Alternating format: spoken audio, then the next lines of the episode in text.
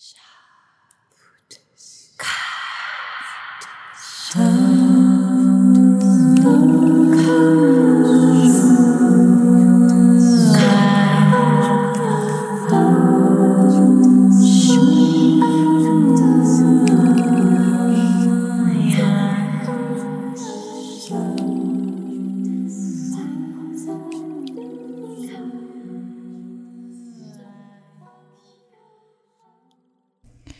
Bonjour tout le monde et bienvenue au podcast Mystique, le podcast qui est techniquement en pause, mais j'ai décidé de faire une petite parenthèse durant cette pause-là, étant donné que faut croire que j'ai mal choisi mon moment pour cette pause parce que le mois d'octobre, surtout la fin du mois d'octobre, le début du mois de novembre, est probablement une des périodes les plus chunky, les plus intenses au niveau de l'astrologie.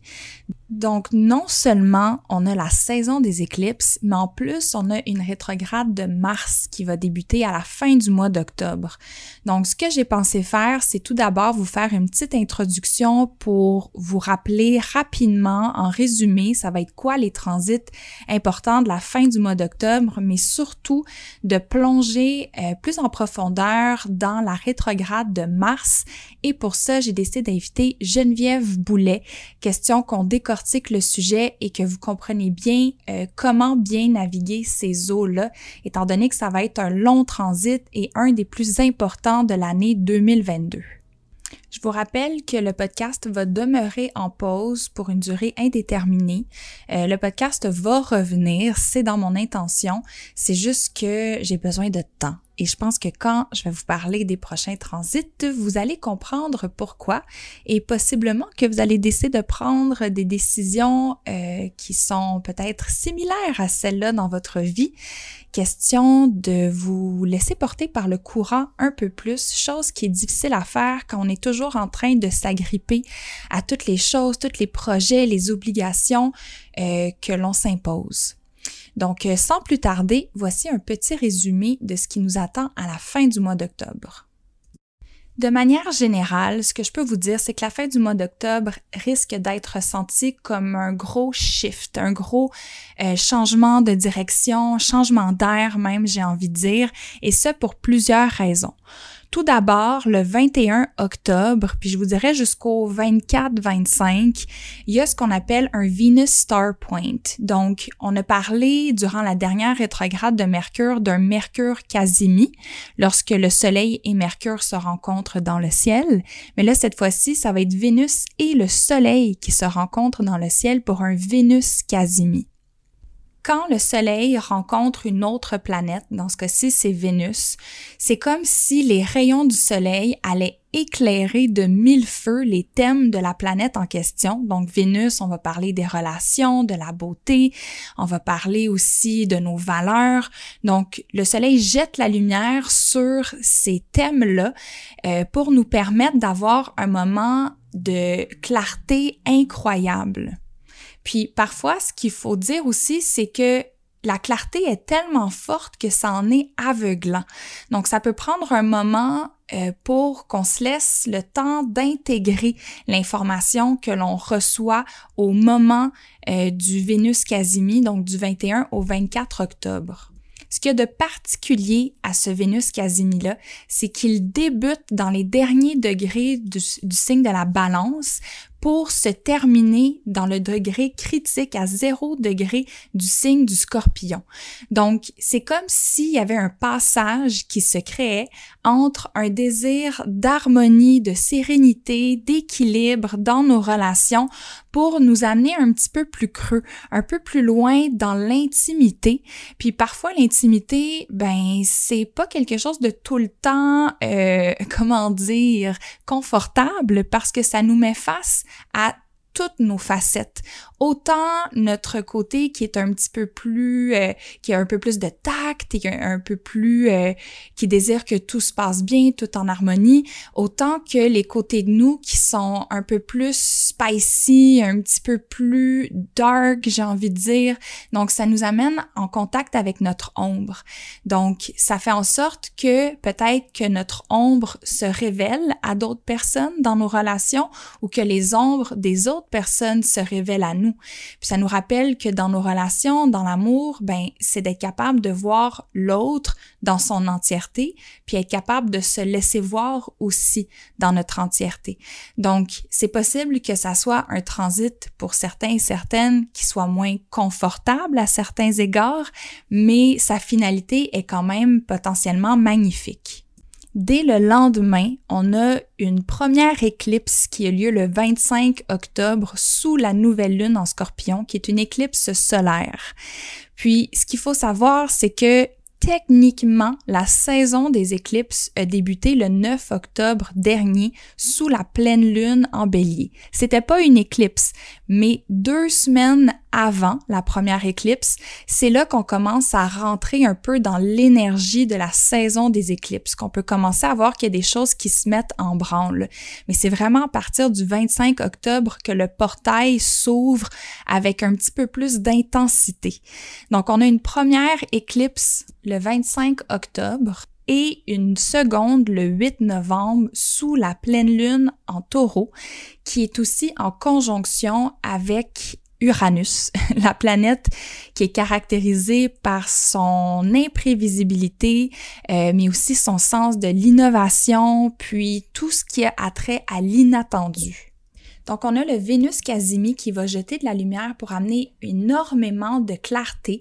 Et le jour après, on a l'éclipse ou je dirais le début du portail, l'ouverture du portail des éclipses, qui va amener une période de changement, de redirection euh, qui n'est pas contrôlable. Ok, donc la meilleure chose que l'on peut faire pendant les éclipses, c'est d'essayer de se laisser porter par le courant, euh, puis essayer de gérer notre désir et notre besoin de tout contrôler, parce que c'est simplement pas possible.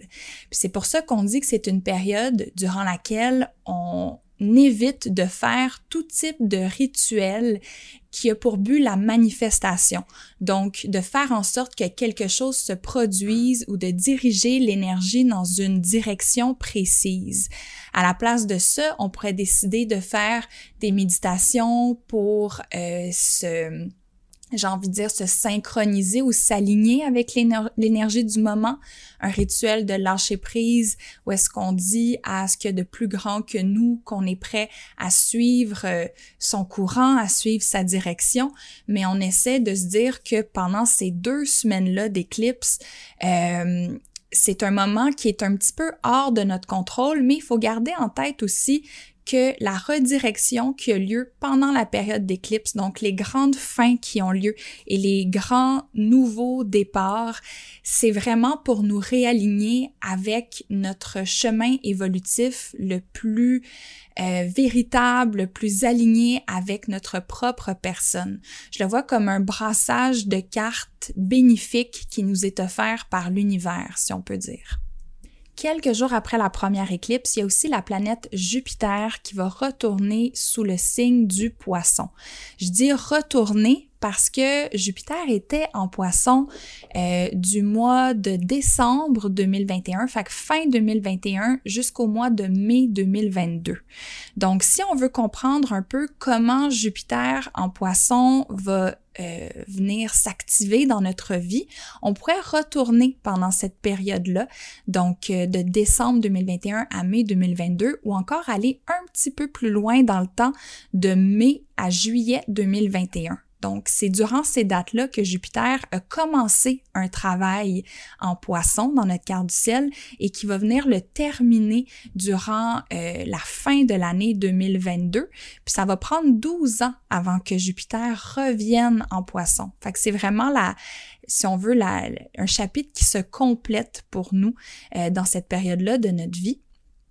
Et euh, quand on parle de Jupiter en poisson, on peut parler d'une connexion plus forte à la spiritualité, on peut parler aussi d'une amplification de certaines illusions, donc ça se pourrait qu'il y ait certaines illusions qui soient devenues, je vais pas dire évidentes, mais qu'on se soit laissé euh, emporter par certaines illusions durant ces périodes-là et que maintenant on commence à, à clarifier tout ça, à peut-être mettre des mots sur ce qui se sont passés ou pas nécessairement des mots avec Jupiter en poisson, mais à amener une intégration, une compréhension de ce qui s'est passé durant le transit de Jupiter en poisson. En fait, j'ai envie de dire que c'est le moment où est-ce qu'on cultive finalement la leçon de ce transit-là. Et c'est ce qui nous amène deux jours après l'entrée de Jupiter en poisson, le 30 octobre, au début de la rétrograde de Mars en Gémeaux. Donc, si j'avais à vous faire une image de la fin du mois d'octobre et du début, pour ne pas dire la première moitié du mois de novembre. C'est une image euh, à laquelle je réfère souvent pendant la saison des éclipses, mais je trouve que de par le fait que c'est une éclipse ou une saison d'éclipse sur l'axe scorpion-taureau, c'est encore plus vrai. Euh, donc, c'est l'image des bouillons dans les chutes. Je sais que ça a un nom scientifique euh, plus legit, mais le nom m'échappe. Donc, quand j'étais jeune, on allait aux chutes Rodden, puis dans les petites chutes, quand il y a des bassins d'eau, ça arrivait qu'il y avait des genres de, de tourbillons d'eau qui nous aspiraient vers le fond. Puis, ce qu'il faut savoir, c'est que quand on se laisse prendre dans des bouillons, la pire chose qu'on peut faire, c'est d'essayer de se débattre pour rester à la surface naturellement, on doit laisser, puis je dis naturellement, mais c'est contre-intuitif, on doit laisser le tourbillon d'eau nous aspirer vers le fond pour qu'il nous éjecte après naturellement.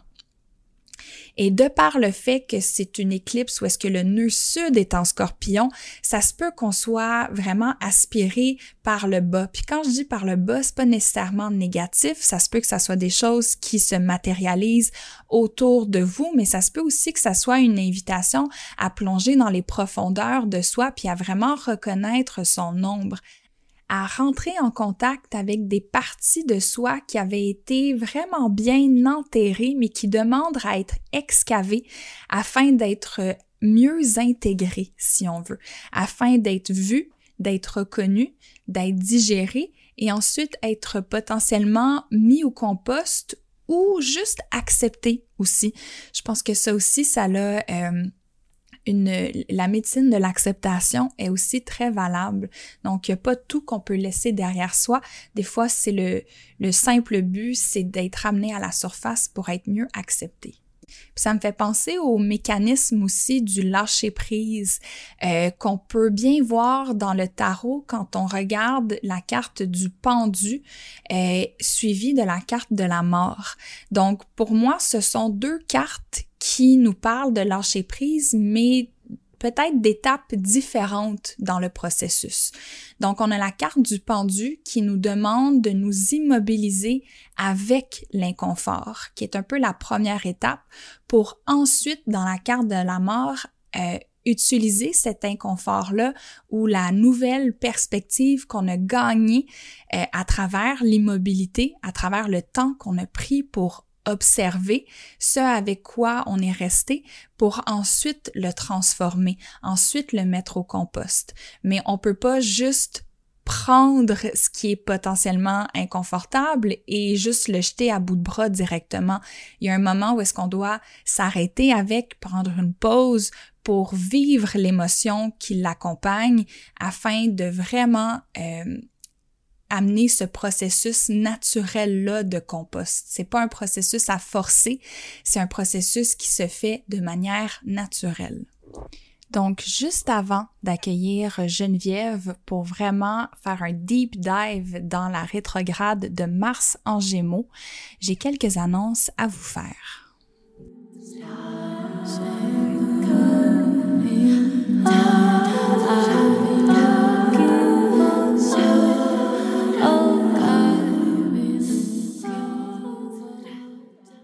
Le livre L'art du tarot, lire les cartes pour prendre soin de soi est disponible partout dans les librairies du Québec. Et justement, je voulais aussi vous annoncer en lien avec le livre que au cours du mois de novembre, je vais être dans différents endroits, surtout des bibliothèques du Québec pour euh, vous rencontrer, parler du livre, donner des conférences. Donc, il y a le 17 novembre, je vais être à la bibliothèque Robert Lucier qui se trouve à Repentigny pour euh, une conférence et je serai la semaine suivante, le 24 novembre, euh, à la bibliothèque de l'Assomption pour offrir une conférence sur l'astrologie lunaire. Le lendemain, le 25 novembre, je vais être au Salon du Livre de Montréal pour des dédicaces pour vous rencontrer. Alors, gênez-vous surtout pas à faire un petit arrêt au kiosque de KO Édition, qui est ma maison d'édition, si vous voulez me serrer la pince. Sinon, je vous rappelle qu'avec le code Vanessa DL15, vous avez 15% de rabais chez Loxy Beauté qui est une compagnie qui fait des produits pour la peau, pour le corps, pour le visage de très très haute qualité. Donc personnellement, pour mon visage présentement, surtout avec le changement de saison, j'apprécie vraiment le, le sérum euh, hydratant Stella, mais surtout surtout le sérum Morphée qui aide énormément avec l'inflammation. J'ai vraiment remarqué une différence quand j'ai cessé de l'utiliser parce que j'essayais d'en conserver pour en avoir plus longtemps. Euh, mais quand j'ai arrêté de l'utiliser, j'ai remarqué une différence avec ma peau. Ça calme énormément mon acné et justement, je suis due pour en commander une nouvelle bouteille. Et je vous rappelle que le même code promo, Vanessa DL15, est aussi euh, disponible sur la boutique de Every qui crée le jeu de connexion humaine. C'est un jeu de cartes avec plein de différentes questions qu'on peut se poser pour agrémenter et euh, élever, j'ai envie de dire même, nos conversations. Élever ou approfondir, un des deux. Euh, puis ça fait des super bons cadeaux pour le temps des fêtes, cadeaux d'échange ou cadeaux qu'on a à faire des fois à des amis qu'on sait pas trop quoi leur offrir vraiment un super belle offrande très passe-partout. Pour les dates que je viens de nommer, le code promo et le lien vers les boutiques, je vous rappelle que tout est disponible dans les notes du podcast. Et dernière petite chose, Geneviève et moi, on est présentement en train de travailler sur un gros projet qu'on a super hâte de vous présenter. Euh, je veux pas trop en dire pour le moment. Je peux dire que c'est en lien avec l'astrologie. Je peux dire que ça va être annoncé autour de la fin du mois de novembre prochain, puis que d'ici là, on va vous donner quelques bribes d'informations, question de vous mettre l'eau à la bouche. Mais je pense qu'en ce moment, c'est le temps d'accueillir Geneviève pour parler de Mars rétrograde.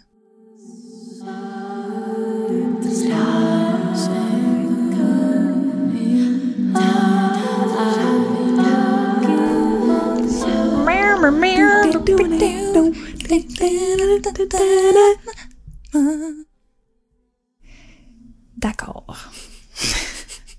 C'est drôle. Je vais ça stopper dans mes tracks, on dirait. Ça. c'est pas grave, on y va. C'est tellement parfait, c'est tellement retrograde. On est live, on est genre dans l'énergie. C'est bon. Là, on s'est dit qu'on pouvait pas ne pas vous parler de Mars rétrograde. Oui. On avait le goût de vous en parler, on avait des choses à dire, et au lieu de faire une météo astrale à proprement dit, parce que ça requiert pas le même niveau d'énergie et de recherche, n'est-ce pas? Oui. Et vous allez comprendre pourquoi avec la rétrograde de Mars, et juste Mars en Gémeaux, c'était tellement important pour nous de nous permettre de ralentir pour penser à ce qu'on voulait créer prochainement. Mm-hmm. Donc, euh, sur ça, on a décidé de, de vous parler de cette rétrograde de Mars-là en commençant à parler de Mars, en fait. Donc, euh, Geneviève, oui, comment tu nous expliquerais brièvement euh, concisement, je sais pas si ça se dit. De manière concise. De manière concise, ce qu'est la planète Mars. Mars, euh, surtout quand, quand je commence, disons, la lecture d'une carte du ciel avec, avec une nouvelle personne, l'image que j'utilise tout le temps, c'est le moment où ton pouce sur le briquet crée la flamme. Donc c'est vraiment c'est le geste, c'est l'action, c'est l'intention mêlée à une action concrète qui nous pousse à allumer quelque chose en nous.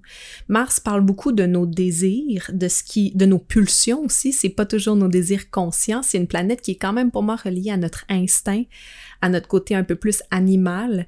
Euh, Mars, c'est c'est notre nos désirs sexuels, c'est notre énergie sexuelle. C'est aussi traditionnellement la planète de la guerre. Mhm. Euh, mais la guerre, évidemment, peut être vue de façon littérale, mais c'est aussi la partie de nous qui a envie d'aller au front. Mhm. Ça veut pas nécessairement dire qu'on va se battre, mais qu'on se présente et qu'on s'affirme et qu'on tient notre, notre bout si on veut. Fait que c'est vraiment cet, cet élan-là à l'intérieur de nous qui nous permet de prendre position, d'avoir des opinions aussi, puis de, de tenir notre bout.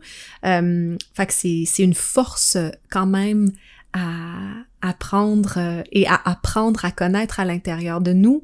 Puis là, évidemment, on va, on va mettre tout ça dans le contexte du, du Gémeaux puis de la rétrograde, mais ça parle quand même d'une planète qui nous amène à bouger, Mhm. à être dans la vie. Mars, c'est la planète de, de l'action, oui, de- mais de l'action décisive et déterminée. Parce que Mars, souvent, va agir pour défendre ses valeurs, pour défendre Vénus, en quelque sorte. Donc, euh, il y a cette volonté-là de vouloir protéger, de vouloir défendre, mais aussi euh, de vouloir répondre à sa drive, à ses instincts, à ses pulsions. Donc oui, je l'associe beaucoup au désir sexuel, euh, puis aux pulsions, euh, mais aussi à la volonté de gagner, à l'esprit de Mm. compétition, à notre ambition, à notre force. Puis comme tu l'as mentionné, c'est le dieu de la guerre, Mars. Donc c'est aussi beaucoup associé au conflit, à l'agression, puis à la colère puis à comment est-ce qu'on on deal avec euh, l'éveil de ces états-là à l'intérieur de nous? Ouais, c'est ouais, tout à fait.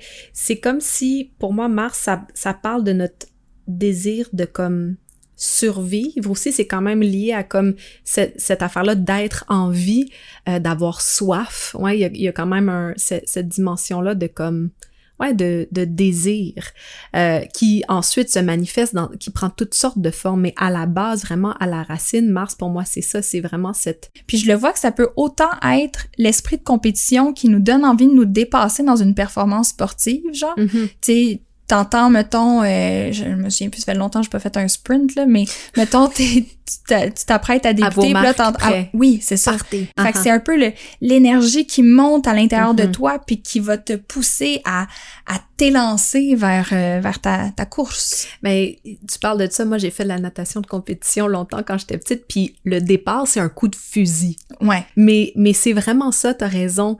Euh, quand on a Mars, disons, en, en prédominance dans notre carte du ciel, ou juste l'énergie de cette planète-là, c'est beaucoup une affaire aussi de de qui est quand même rapide Mars si on Mhm. parle de rythme puis si on parle de d'initiation c'est c'est vraiment ça c'est le coup de fusil c'est comme vas-y Ouais. lance-toi Donc ça, c'était pour la planète Mars, puis ça fait un beau lien avec Mars en Gémeaux, en fait, parce que le signe du Gémeaux, c'est le signe, c'est un signe qui est très curieux, qui est très placoteux aussi. Et il est observateur, il est communicateur, puis un esprit très journalistique. Donc un désir de partager, une pulsion d'échanger. On peut penser aussi à Mars en Gémeaux à un combat d'idées ou à la pression de faire des choix devant plusieurs options parce que je le rappelle, le signe du Gémeaux est associé à la carte des amoureux Hmm. dans le tarot. Et cette carte-là nous place justement face à des options, à des choix et requiert que l'on fasse le bon choix. Hmm. Donc, euh, avec Mars en Gémeaux, il y a comme une- un sens de l'urgence à quand on est placé devant plusieurs options à faire une décision rapide. Et le Gémeaux a envie de tout faire. C'est pas, euh, c'est pas si, c'est pas vraiment la question, c'est est-ce que je peux ou est-ce que je peux pas, mais le désir est là de faire beaucoup, beaucoup de choses en même temps. Il y a, il y a quand même un mouvement au niveau de, des intérêts aussi avec, avec l'idée de Mars en Gémeaux. Euh, pour moi aussi, le, la part d'ombre ou, ou ce qui peut arriver dans le Gémeaux, c'est, c'est le, le côté un peu euh, euh, potinage, Ah ouais, le ra- gossip. gossip, ragot, euh, un peu de mesquinerie ou pas nécessairement une mesquinerie planifiée, mais de peut-être garder toute la vérité pour soi puis donner seulement des bribes de la vérité, d'un peu Mhm. manipuler l'information. Mais quand on s'éparpille dans trop de directions puis qu'on veut tout faire en même temps, c'est difficile d'aller dans, dans le fond des d'aller au fond des choses. Oui. C'est ça, au fond Oui. des choses. Donc euh, oui, en effet, puis là c'est sûr que euh, là on est dans Mars en- Mars est en Gémeaux en fait, on aurait dû le dire au départ depuis le 20 août dernier. Euh, et va rester en Gémeaux jusqu'au 25 mars prochain. Donc, ça fait déjà un moment qu'on baigne dans l'énergie de Mars en Gémeaux, depuis la fin du mois d'août. Puis, euh, c'est sûr que là, à partir du 30 octobre, il y a quand même un shift au niveau de l'énergie de Mars en Gémeaux qui va se produire, étant donné que la planète ralentit pour s'immobiliser et puis aller à reculons de la perspective de la Terre. Euh, donc, c'est un moment, euh, lorsque Mars est en rétrograde, on en parlait tantôt, moi et Geneviève, euh, puis je trouvais ça super intéressant, comment justement avec un, un, Mars rétrograde, sais, souvent notre, euh, notre feu intérieur, on a tendance à vouloir le faire sortir. on, a, mm-hmm. on, on, veut l'agir.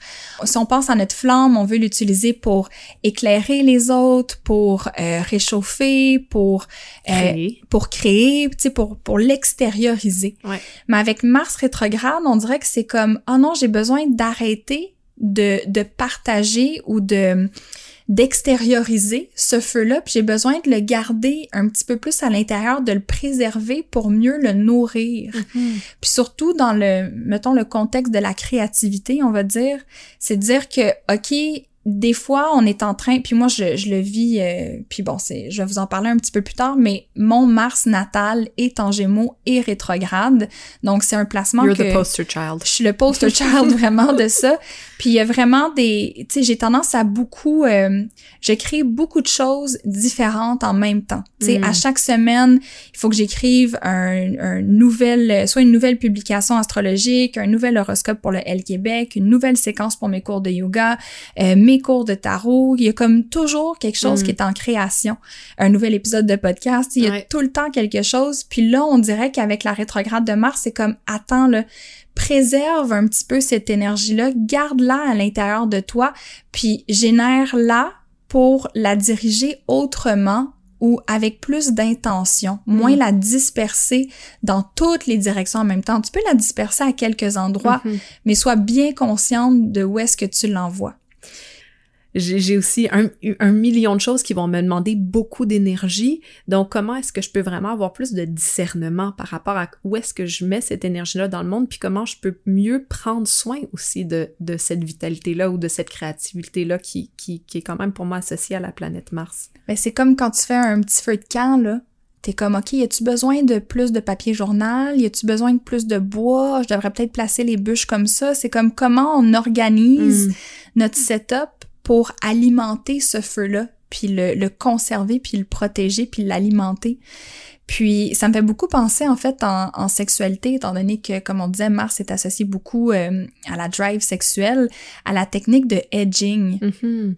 Ou est-ce que quand t'es près d'atteindre l'orgasme, tu t'arrêtes pour, au lieu de, de, je veux pas dire extérioriser, ben oui, pour certaines personnes, tu l'extériorises, là, ceux qui ont un pénis, par exemple, t'extériorises l'orgasme, Mhm. tu éjacules, on va Mhm. dire, mais euh, avec le edging, tu t'empêches d'atteindre ce point-là de Mhm. où est-ce qu'il y a le- le- le- l'apogée, ouais. le climax, puis à la place, tu gardes l'énergie puis tu la fais circuler à l'intérieur de ton corps. Puis c'est une Mhm. technique qui est utilisée beaucoup en tantra, Ouais. beaucoup, je, je pense aussi en, en médecine traditionnelle chinoise, euh, comme une méthode pour préserver la vitalité puis Mhm. préserver la jeunesse même. Hmm. Donc, euh, ouais, je pense que Mars rétrograde est beaucoup associé à symboliquement, mais même peut-être très concrètement à la technique du edging. J'aime ça. Très, très bon conseil.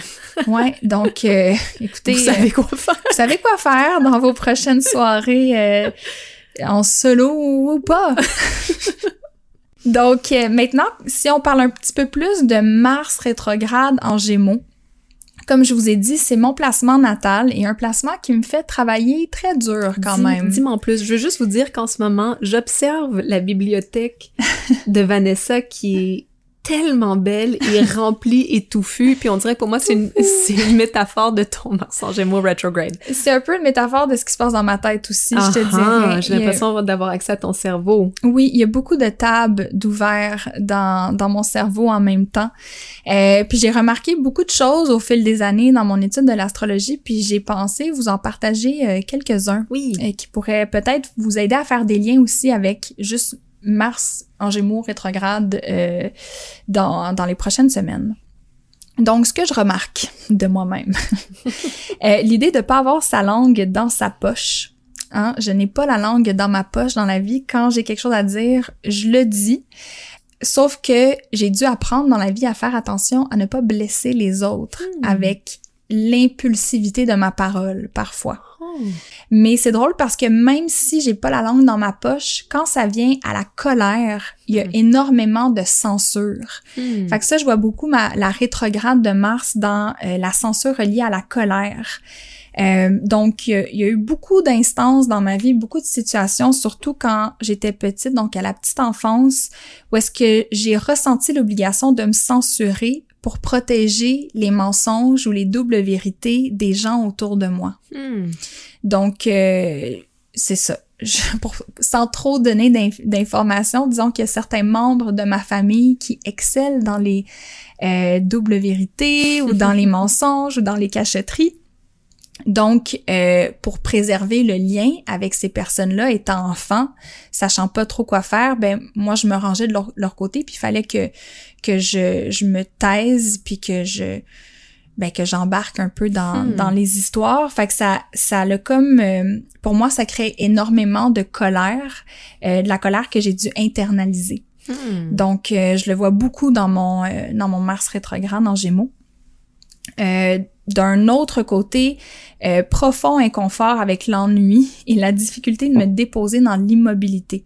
Euh, c'est super difficile pour moi de ne pas avoir mon attention sur quelque chose d'extérieur. Donc, de faire la cuisine en, euh, en écoutant euh, une émission, euh, de toujours écouter un podcast, euh, tu sais, d- d'avoir vraiment de la difficulté à m'asseoir dans le vide puis à laisser mon mental se calmer parce qu'il veut toujours s'attacher à quelque chose. Hmm. Euh, je suis curieuse, est-ce que c'est aussi euh, comme de faire juste une chose à la fois que ça t'intéresse pas? Ça aussi, c'est difficile de faire une chose à la fois, malgré que quand je suis dans la recherche, Ouais, très associée aux Gémeaux, ouais. là, mon mental est capable de Il se poser focus. parce qu'il y a quelque chose sur quoi se- sur quoi euh, s'attacher puis Hmm. de quoi se nourrir, Ok. Euh, mais pour moi, cet inconfort-là avec l'ennui, c'est quand j'ai commencé à, à me poser des questions sur ma mes addictions en fait, Hmm. euh, puis à ma consommation de, de cannabis et d'alcool que j'ai réalisé que la raison principale pour laquelle je consommais, c'était pour pas sentir l'ennui Wow. que j'étais tellement craintive de cette émotion-là que c'était tellement comme un, un vide Hmm. euh, ou que c'était c'est comme si l'ennui était la surface d'un grand vide Ouais. en dessous que je faisais tout pour pas accéder à cette à cette Wow. émotion-là. OK. Euh, comme tu l'as mentionné, aimer faire plusieurs choses en même temps, puis tu sais même me concentrer sur un seul sujet. J'aurais vraiment de la misère à me dire je fais juste du tarot ou je fais ju- juste de l'astrologie. Mes passions sont euh, sont souvent doubles, Mhm. donc euh, j'aime ça pouvoir euh, m'intéresser à plusieurs choses en même temps. Mais souvent c'est des choses qui sont pas complètement déconnectées parce que j'aime faire des associations entre mes passions Oui. qui est très Gémeaux Absolument. aussi, tu sais, l'idée de, de justement faire des liens entre les sujets. Sauf que des fois, ces associations-là et ces liens-là que je fais peuvent devenir un piège parce que il se met à avoir juste trop de liens qui se créent Hmm. dans ma tête, puis ça vient une genre de tu sais, je le vois comme, tu sais, dans les films d'espions, des fois, il y a genre des... euh, pour aller lignes atteindre... rouges. Ouais, les lignes rouges. Ah ouais. C'est des systèmes de sécurité, genre. Fait que là, vois. il faut que tu essayes de contourner toutes les petites lignes rouges pour atteindre l'objectif, mais c'est comme, il y a ben trop de lignes rouges, je peux pas... Ça m'immobilise, ça me paralyse Hmm. complètement parce que mon mental devient juste too much. Euh, puis moi, c'est très relié à l'anxiété, ça. Euh, puis c'est intéressant aussi de faire le lien que dans le tarot, la carte de tarot qui est associée à Mars en Gémeaux, c'est le 9 d'épée, qui est un personnage sur l'image qui est assis dans son lit, comme s'il venait de se réveiller ou faisait de, de l'insomnie. Il a le visage dans ses mains, puis il y a plein d'épées dans son dos qui est une carte qu'on associe beaucoup à l'anxiété, à un mental qui est comme assiégeant, euh, mais qui peut aussi être associé à la dévotion, à l'idée de euh, de se dévouer à quelque chose pour euh, trouver une solution en quelque sorte. Quand quelque Mm. chose nous crée de l'anxiété, quand on est euh, vraiment euh, préoccupé par quelque chose, de de défaire un petit peu ces ces nœuds là, puis de d'essayer de marcher un pas à la fois euh, vers euh, vers une une résolution ou une solution. Hmm. Donc, euh, donc ouais, tu sais, Wow. c'est, Ben- l'idée aussi de commencer quatre livres en même temps, tu sais. Moi, c'est tellement mon genre, je lis tout le temps quatre livres en même temps parce qu'il y a quatre livres qui m'intéressent, mais à chaque fois que j'arrive, puis je me dis, OK, là, je vais lire un livre, ben, je paralyse parce que j'ai trop d'options. Je suis comme, je sais pas lequel prendre, pourquoi j'en ai commencé quatre, puis là, je dis, OK, mais je fais le pour lire lequel, là, en ce moment. Puis là, je suis pas capable d'accéder à, à mon ressenti parce que je suis trop dans mon mental. Fait qu'il y a comme trop d'actions qui mènent vers une atonie. Atonie qui signifie une diminution de la vitalité. Tu m'apprends plein de choses. Je me suis appris ce mot-là aussi, par contre. Beau. Je le connaissais pas avant. Fait qu'il faut savoir quand c'est le temps de ranger les livres ou d'en choisir un ou deux et se dévouer à ce choix-là Hmm. au lieu de s'éparpiller dans toutes les directions en même temps. Hmm. D'abord, j'aimerais te remercier pour ce partage. J'ai l'impression de mieux te connaître Mm. et maintenant, je vais beaucoup penser à l'image de Mission Impossible. À vous, hein? C'est vraiment intéressant parce que moi, j'ai- j'ai pas euh, j'ai pas ça dans ma carte du ciel puis de vraiment comprendre un peu mieux comment fonctionne ton ton énergie mentale. Puis pour moi, c'est le, le Gémeaux, ça nous place beaucoup beaucoup dans notre tête. Euh, pour moi, la rétrograde de Mars, c'est vraiment comme une mul faire du du multitâche qui peut nous amener à, à tourner en rond ou à nous étourdir juste pour le fait de nous étourdir. Ah ouais. Euh, on a beaucoup de difficultés à se déposer, puis ça, ça va être exacerbé pendant ce transit-là. Ben oui, puis une des raisons pour laquelle je pense qu'on a de la difficulté à se déposer, c'est qu'on est constamment bombardé d'informations. Absolument. Puis c'est d'autant plus vrai avec les réseaux sociaux. Puis ça, c'est un truc très fort de, de Mars en Gémeaux, de comme être euh, bombardé de, de plein de, de tous les côtés d'informations, de lire les nouvelles, les réseaux sociaux, telle personne dit ça, l'autre spécialiste dit ça, c'est qui qui dit la vérité, c'est comme... C'est c'est étourdissant. Absolument. C'est vraiment étourdissant. Euh, puis, je voulais aussi préciser que, parce que c'est une question qui est revenue souvent sur Instagram dans ma dernière publication, euh, le fait que j'ai mon Mars en Gémeaux, ça veut dire que c'est mon Mars Return, mon Mhm. retour de Mars. Euh, donc, si vous aussi avez votre Mars en Gémeaux ou connaissez des gens qui avaient leur, qui ont leur Mars en Gémeaux, sachez que c'est un, c'est le, c'est comme un- le début d'un cycle, Mhm. en fait, qui, qui redémarre pour vous, qui se termine et redémarre en même temps. Puis c'est un, un moment vraiment bénéfique pour se reposer, se, j'ai de la misère à le dire, ce mot-là, se repositionner stratégiquement, euh, surtout en lien avec nos objectifs pour Mm. les deux prochaines années. Donc, c'est vraiment de se dire, si je manque dans ma volonté, puis que je sonde mes motivations profondes, qu'est-ce qui, qu'est-ce que j'ai envie, où est-ce que j'ai envie de diriger mon énergie pour les deux prochaines, les deux prochaines années? Où est-ce que Mhm. j'ai envie de, de canaliser mes efforts? Donc, surtout avec la rétrograde, il y a vraiment une période de changement puis de questionnement sur nos motivations profondes. Est-ce que ça m'anime encore autant? Est-ce que ça me génère assez d'énergie puis de vitalité pour que je poursuive dans cette direction-là? Ou est-ce qu'il n'y a pas une, une- un changement de, de stratégie qui va devoir s'opérer? Mhm. Fait que reviens à toi pour vraiment comme euh, déterminer c'est quoi l'objectif, puis ensuite, ça va te permettre d'éliminer le superflu. Mhm. Tu sais, de, de retourner à l'essentiel puis dire, OK, je peux me je peux multitask sur Mhm. ça puis ça, mais mettons, les trois autres affaires que j'avais sur ma liste, je vais les ranger puis les remettre à plus tard. Puis Mars, ça parle aussi quand même de notre énergie vitale. Puis souvent, je, je me répète et, et je nous répète, c'est pas parce qu'on peut qu'on devrait.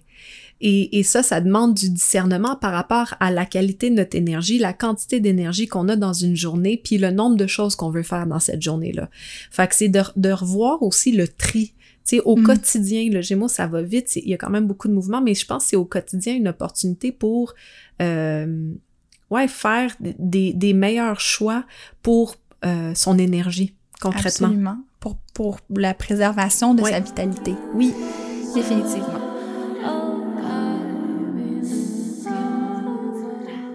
Donc maintenant, on a des petits conseils pour vous pour Hmm. Mars rétrograde en Gémeaux. Puis on vous l'avait pas dit, mais on aurait dû vous le dire parce que peut-être que si vous avez arrêté d'écouter, vous auriez pas arrêté. Mais euh, on va vous donner aussi des petits conseils pour chaque signe. Ben oui, chacun son tour. Chacun son tour. Mais avant, on va faire des conseils un peu plus euh, généraux. Oui. Un conseil, oui. Oui. Les conseils généraux. Donc, euh, premier, premier segment. J'ai envie de dire ça comme ça. Donc, le titre de mon segment, je l'ai appelé TMI, Too Much Information. ça peut prendre plusieurs, euh, plusieurs pans, plusieurs manières d'exister. Donc, c'est sûr que Too Much Information, ça peut être comme, oh, en dire trop Oui. puis essayer de se dire comme ah j'ai pas besoin de d'overshare compulsivement certaines informations. OK? Il y a cette partie-là. Je t'entends. Tu m'entends. Donc voilà. Euh, donc TMI, on peut donner peut-être trop d'informations, mais de l'autre côté, je pense que c'est aussi de faire le ménage des informations qu'on consomme. Tu sais, j'en parlais un petit peu plus tôt de la surdose d'informations Euh, avec les réseaux sociaux. On dirait que tout le monde peut devenir une personne ressource, puis tout le monde partage son opinion. Mais premièrement, avez-vous besoin, tout le monde, de partager votre opinion sur tout? Tu sais, des fois, je lis les commentaires sur Facebook en dessous de publications euh, de de- d'actualité, mettons. Puis je me dis, hey, avais-tu vraiment besoin de nous partager que t'aimais pas les cheveux à Véronique Cloutier dans ce segment-là de bonsoir, bonsoir? Tu sais, est-ce que c'est nécessaire? Pense-y, Gaëtan. Ou Gaëtan. Ou peu, Gaëtan. peu importe qui tu es. Euh, c'est rien contre les Non, Gaëtanes de ce on monde, évidemment. Mais c'est juste de dire, OK, est-ce que ça vaut la peine que je partage mon information? Est-ce que j'ajoute quelque chose de pertinent à la conversation? Mais aussi, est-ce que je devrais prendre le temps de lire ces commentaires-là sur Facebook? La réponse est non. Arrête de les lire, J'ai Vanessa. arrêté. Ça- j'ai- Pour vrai, j'ai arrêté. Ça générait trop de colère en C'est moi. fini. C'est fini. Donc, euh, ouais, de faire le ménage des informations qu'on consomme, mais aussi de travailler son écoute active. Je pense que c'est un super beau transit Mars rétrograde en Gémeaux, le signe de la communication pour ça.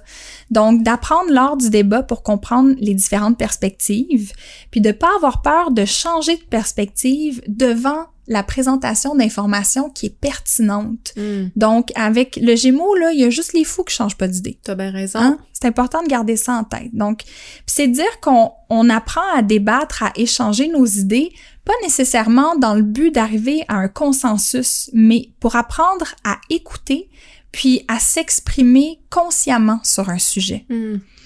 Donc, je pense que c'est une leçon qui est super importante, surtout après plusieurs années qui ont été marquées par la polarisation des opinions sur la sphère publique. Ça fait longtemps que c'est comme ça, mais Oui. je pense qu'avec euh, la pandémie, Ouais. avec euh, tous les sujets qui entourent cela, euh, puis pas juste ça, mais avec euh, les, Les élections récentes. les et- élections récentes, euh, les, les luttes euh, antiracistes, tout Ouais. ça, il y, a- il y a tellement de polarisation.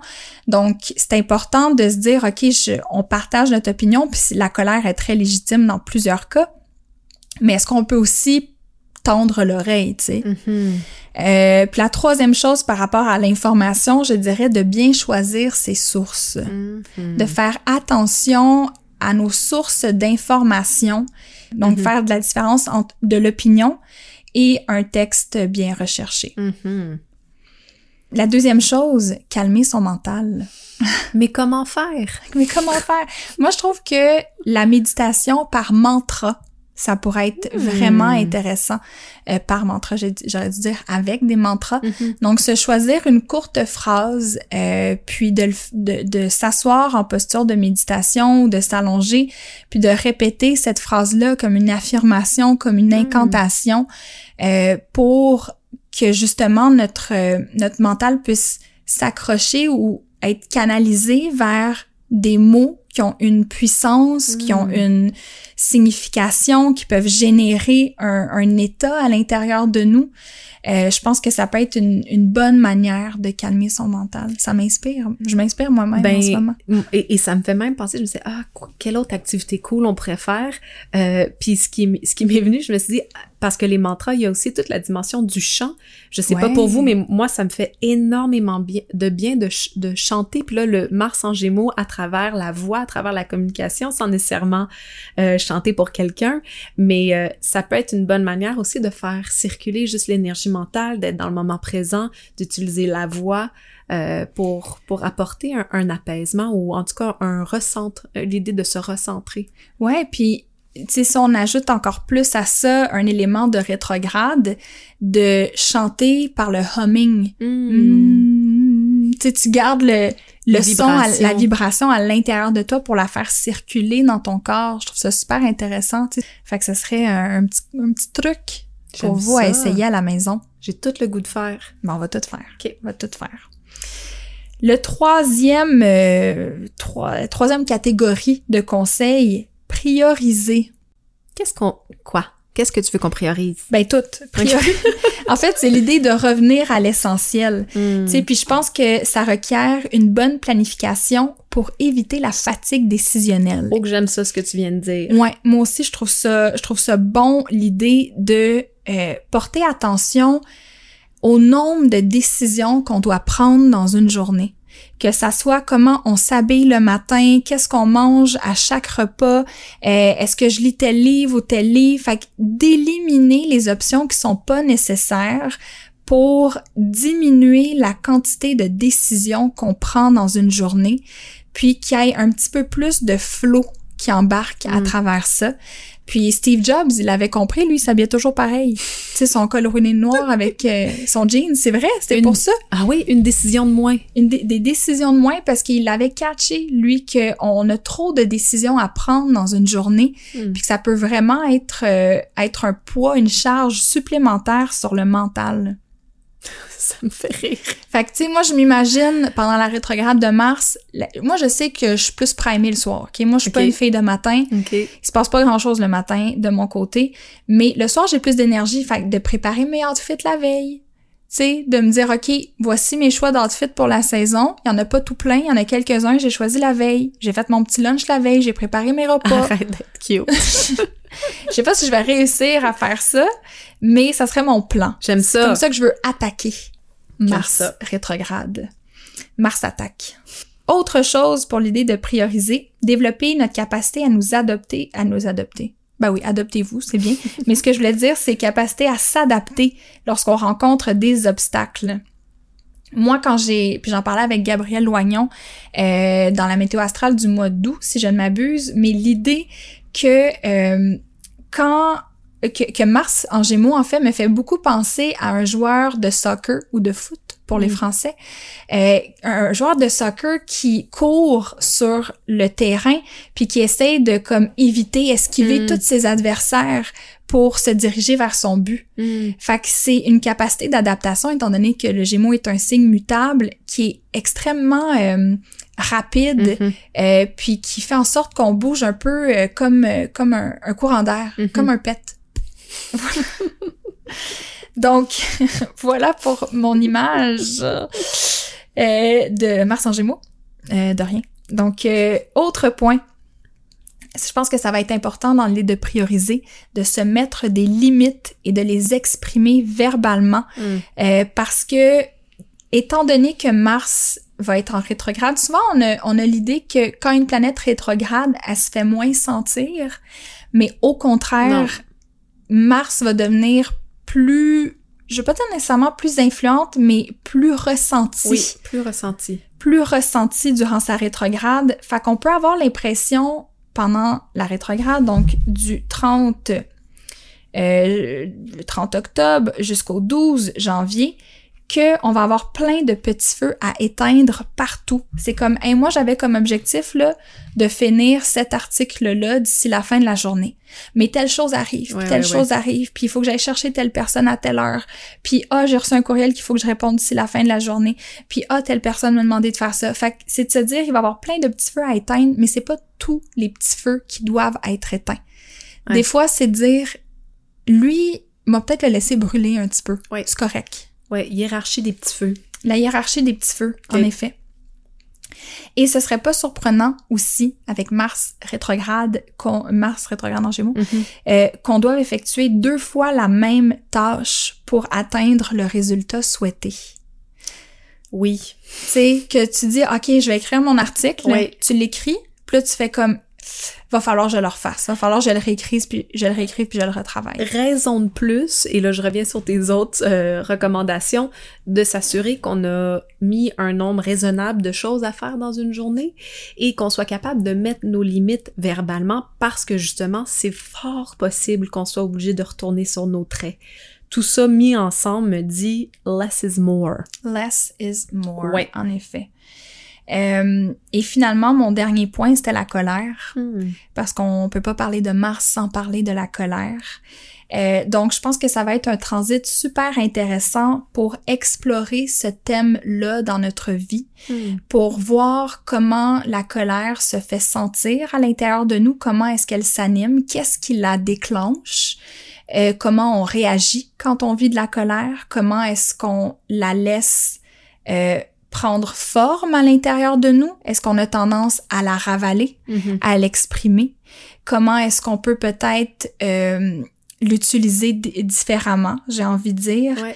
puis de peut-être aussi augmenter notre tolérance à la colère, j'ai Ouais. envie de dire, tu sais, de Comment la tolérer? comment la tolérer, tu sais, de pas essayer de la diminuer ou de l'éviter ou de se fermer les yeux sur notre colère ou encore de vouloir, dès qu'on la sent, la faire sortir, tu sais. Mhm. Puis c'est de se dire, OK, si je suis en crise, euh, ça m'est arrivé récemment. Puis j'observais devant cette colère-là mon désir de vouloir buzzer mon cerveau en écoutant à la chaîne plusieurs émissions. Hmm. Tu sais, de faire comme, je veux juste pas penser à ma colère. Hmm. Au lieu de m'arrêter, faire comme, hey, ressens-la, ta colère. Mm. Laisse-la te réchauffer. Laisse-la te brûler un petit peu. Hmm. Puis laisse-la potentiellement te donner des idées ou te motiver à peut-être prendre d'autres décisions. J'aime beaucoup ça. C'est comme comment est-ce que tu peux transformer la colère, pas nécessairement euh, en quelque chose qui où tu euh, où tu l'étouffes ou que tu l'exprimes de manière super euh, Réactive, réactive ou vive, Ouais. mais qu'au contraire, ça soit un moteur, un moteur intéressant pour apporter un changement, pour apporter une nouvelle une nouvelle action, puis comme tu dis, pour te repositionner par rapport à quelque chose. Ben, c'est parce qu'en même temps, la colère est là pour nous dire qu'il y a quelque chose qui tourne pas rond. Sais, c'est là pour nous dire où est-ce que euh, il y a une de nos limites qui a été transgressée. Exactement. Sais, c'est- c'est- Elle sert à nous protéger la colère souvent. Mm. Ça veut pas dire qu'on a toujours raison d'être en Non. colère. Euh, puis que ça veut pas dire qu'il faut pas la gérer, notre Oui. colère, mais je pense qu'il faut quand même la reconnaître puis apprendre à tolérer sa présence dans notre corps et notre psyché. T'as raison. C'est très corporel aussi, la colère. hein? Absolument. Très, très, très physique, tellement au point où ça, ça, ça peut mener à de la violence. Je veux dire, c'est la racine de ça. Donc, il y a plein de manières d'exprimer sa colère physiquement. Ça peut être, euh, c'est en chantant à tue-tête ou en faisant un sprint. Euh, il y a plein de manières de, de- d'extérioriser ça, mais, mais certainement, c'est comme une énergie qui est très puissante. Ah ouais, Vraiment puissante. vraiment puissante. La dernière chose oui, que je voulais dire pour la colère, Vas-y. t'as ri de moi tantôt quand t'as lu la note. mon- J'ai Oui, écrit comme note la colère des enfants de notre vie. Ça me fait rire. Ce que je voulais dire par là, C'est cute. la colère des enfants de notre vie, Oui. c'est que on, moi, je suis consciente que dans la vie, j'ai pas d'enfants. OK? Mhm. Fait que c'est moins dans mon champ de perspective et mon champ de vision. Oui. Mais il y a sûrement beaucoup de personnes qui nous écoutent qui ont des enfants. Des enfants qui ont des émotions, qui vivent potentiellement de la colère. Mhm. Fait que je pense que Mars rétrograde en Gémeaux, c'est un bon moment pour adresser avec les enfants de votre vie. Fait que ça peut être vos enfants à vous, vos petits-enfants, vos neveux, vos nièces, vos beaux-enfants, peu importe. Mais comment est-ce que vous observez que eux gèrent leur colère, Mm. leur tolérance à eux par rapport à la colère, puis d'avoir des conversations avec eux par rapport à ça, étant donné que le Gémeaux est tellement associé justement euh, à l'enfance. Hmm. C'est fou, je, je réalise que la semaine dernière, il nous est arrivé exactement ça. Moi, j'ai j'ai la chance d'être une, une belle maman, puis on avait une, une conversation, euh, ben, ce, qui, ce qui était entre mon conjoint et sa fille, puis j'ai vraiment fait la médiatrice de mettre en mots pourquoi ça se passait pas bien. Puis vraiment, ça a pris un bon moment, puis on a, on, on a permis à, de diffuser la situation. Mais c'est vrai que enfant ou adolescent, ça peut être vraiment difficile de mettre les mots sur comment on se sent. Fait que je pense en tant que qu'adulte avec des enfants dans votre vie, ça peut être vraiment intéressant d'aider à amener le vocabulaire. Le Mhm. Gémeaux, c'est ça, c'est comme notre capacité à vraiment mettre en mots ce qu'on pense. Ouais. Donc, on, on, on peut certainement les aider à mieux articuler en mots Ouais. comment ils se sentent.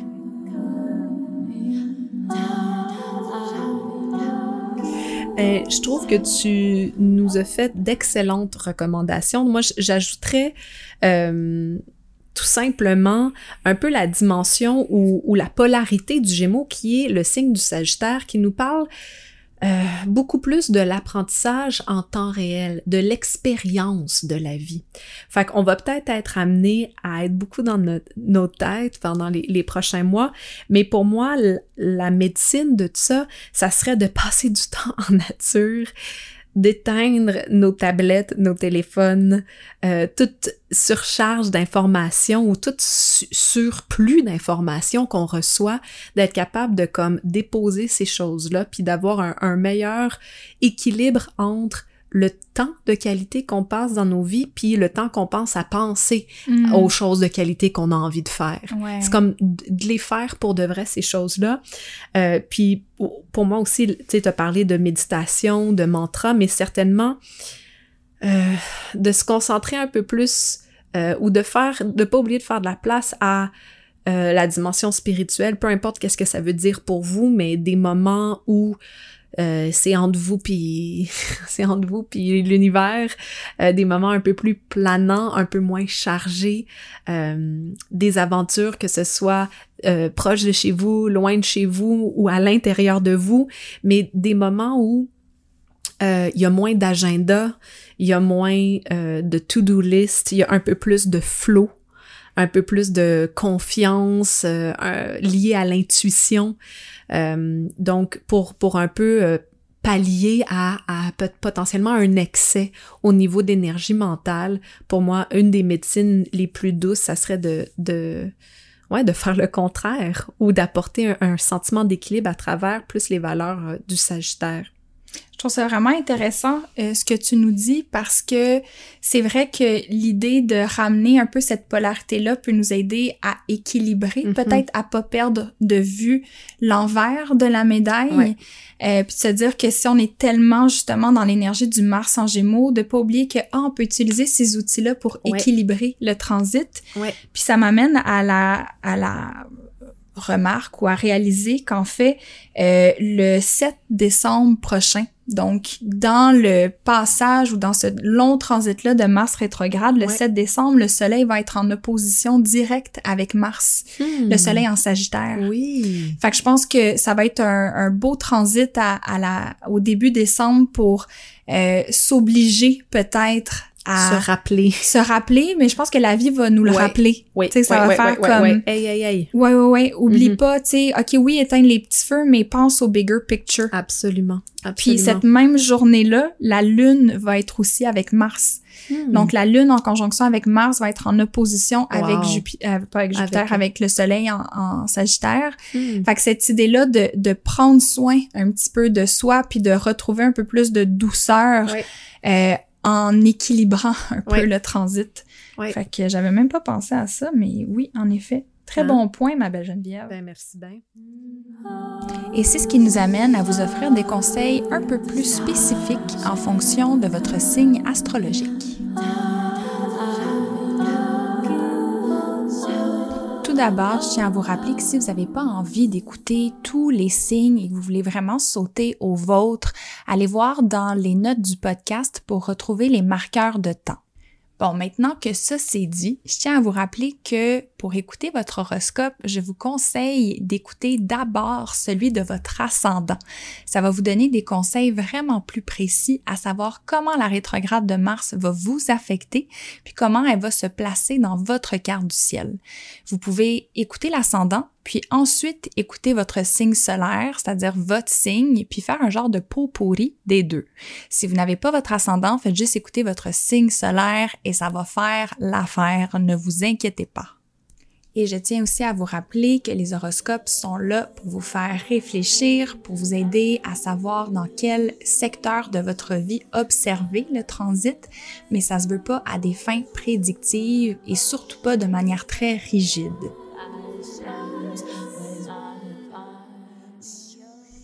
Donc, que dirais-tu au bélier, Geneviève? Bonjour Bélier. comment comment allez-vous? C'est vrai? OK. Euh, euh, sérieusement, euh, je pense que avec le prochain transit, ça va être vraiment important de faire attention à une surchauffe mentale ou un trop plein d'idées. Il y a aussi la possibilité de un peu tourner en rond dans sa tête au niveau de l'information. Des fois, les choses font des boucles puis qu'on on n'arrive pas à comme trouver la porte de sortie ouais, pour arrêter le, la boucle. Euh, puis c'est aussi, une, je trouve, un bon moment pour avoir des conversations importantes. Évidemment, des fois, on n'est pas toujours conscient quand est-ce qu'on est en train d'avoir des conversations importantes. C'est aussi ça, Mars. C'est comme des fois, elles arrivent de manière plus spontanée. Euh, mais certainement, il y a l'opportunité à travers ces conversations-là de revisiter sa manière de communiquer. Mm-hmm comment est-ce que je dis ce que j'ai envie de dire? Des fois aussi, c'est pas nécessairement à l'oral que les choses sortent le mieux. Euh, on peut faire les choses à l'écrit, on peut attendre avant de dire les choses. Il y a plein de stratégies et je pense que c'est un bon moment pour évaluer ces stratégies-là de communication. En effet, parce que tout ça a lieu dans la maison 3. Ben oui. Euh, moi, ce que j'avais envie de dire à toi, cher Bélier, euh, c'est qu'il peut avoir une tendance à vouloir s'identifier à nos croyances puis à nos opinions durant la rétrograde de Mars. Donc, euh, ça serait intéressant d'observer les débats d'idées, euh, puis de voir si quand on est en train de communiquer justement avec quelqu'un, puis qu'on est un peu dans un débat d'opinion, est-ce qu'on est intéressé à apprendre, à faire évoluer nos perspectives ou juste à avoir raison? Mm. Fait qu'un super bon moment pour l'écoute active, justement, comme on mm-hmm. parlait plus tôt. Donc, tentez de bien organiser votre day-to-day, votre jour le jour, parce que le rythme des journées pourrait vraiment s'enflammer avec ce transit-là, puis garder du temps pour chiller, hein? Parce que ah Mars, c'est chaud, hein? On va refroidir ça, on chill. Oui. Maintenant, le signe du taureau qui va vivre sa rétrograde de Mars en maison 2. Moi, j'aime beaucoup la maison 2 parce que c'est une, La maison du cash. La maison du gros cash. Non, mais... Et, c'est là où, yes, je peux enfin apporter ce bémol-là. Pour moi, la maison 2, puis là, je, vous parle à vous, cher taureau, euh, c'est aussi pour moi lié à, la confiance en soi, la, la confiance qu'on a en notre propre capacité à subvenir à nos besoins, puis à, ouais, à utiliser nos ressources. Euh, donc, évidemment, il y a tout notre rapport au matériel, puis le taureau nous parle de ça aussi c'est un bon moment pour se positionner par rapport à nos besoins matériels. Pourquoi est-ce que j'ai cette idée-là? Pourquoi est-ce que j'ai l'impression d'avoir besoin de cette chose-là pour me sentir bien, pour me sentir en sécurité matérielle? Fait que ça peut être un bon moment pour faire un tri métaphorique et concret de nos choses mm-hmm. avec ce transit-là. Euh, puis, puis de continuer à, se poser euh, la question, ouais, est-ce que j'ai besoin d'accumuler? Est-ce que j'ai besoin euh, de laisser aller certains aspects de, de qui je suis, mais aussi certains aspects de mon attachement aux choses matérielles dans ma vie? En effet, moi je le voyais beaucoup, par exemple d'un point de vue financier, de revoir ses objectifs financiers puis la, la pression qu'on se met pour les atteindre. Mm-hmm. Ou est-ce qu'au contraire, si vous êtes un peu une petite poule pas de tête quand ça vient à la gestion de vos finances, de vous arrêter puis de comprendre pourquoi vous avez de la misère à vous déposer dans ce secteur-là de votre vie.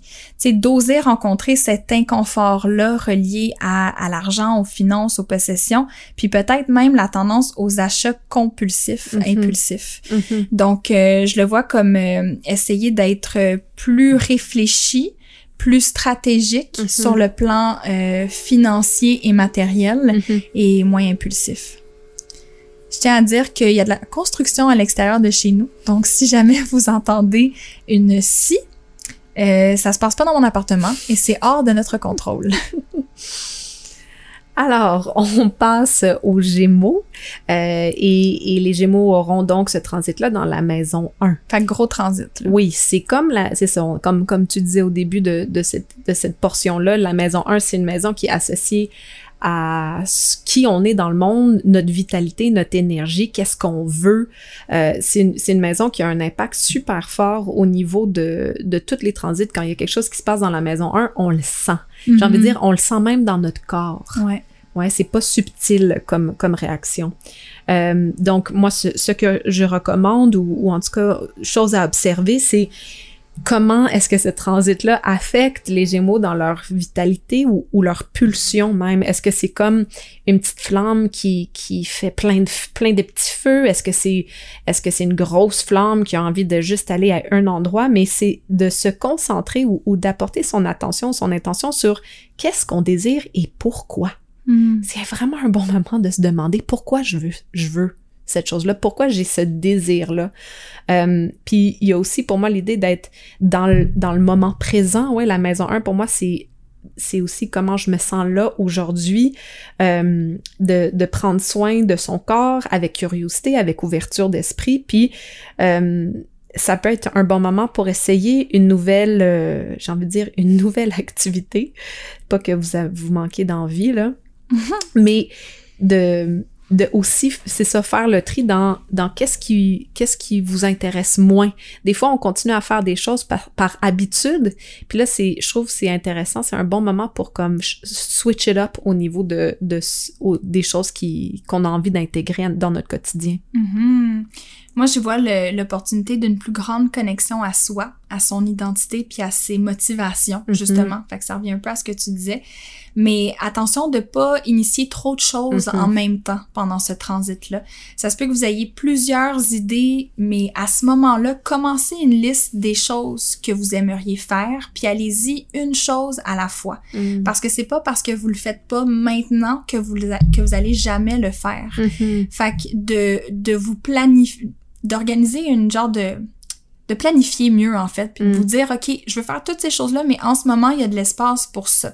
Si je veux pas trop me disperser, je vais commencer là, puis éventuellement j'attaquerai les, les prochaines idées. Mm-hmm.